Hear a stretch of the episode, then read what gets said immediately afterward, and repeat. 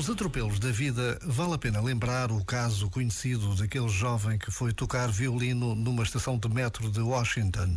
Dos milhares de pessoas que passaram, só sete pararam para o ouvir e poucas mais deixaram uns trocos.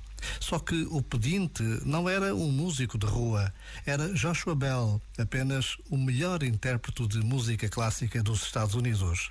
Naquela meia hora, o virtuoso tocou das mais belas e mais difíceis peças musicais de Bach para um auditório surdo. A maioria passou ao lado porque tinha mais que fazer. Já agora, vale a pena pensar nisto. Este momento está disponível em podcast no site e na app.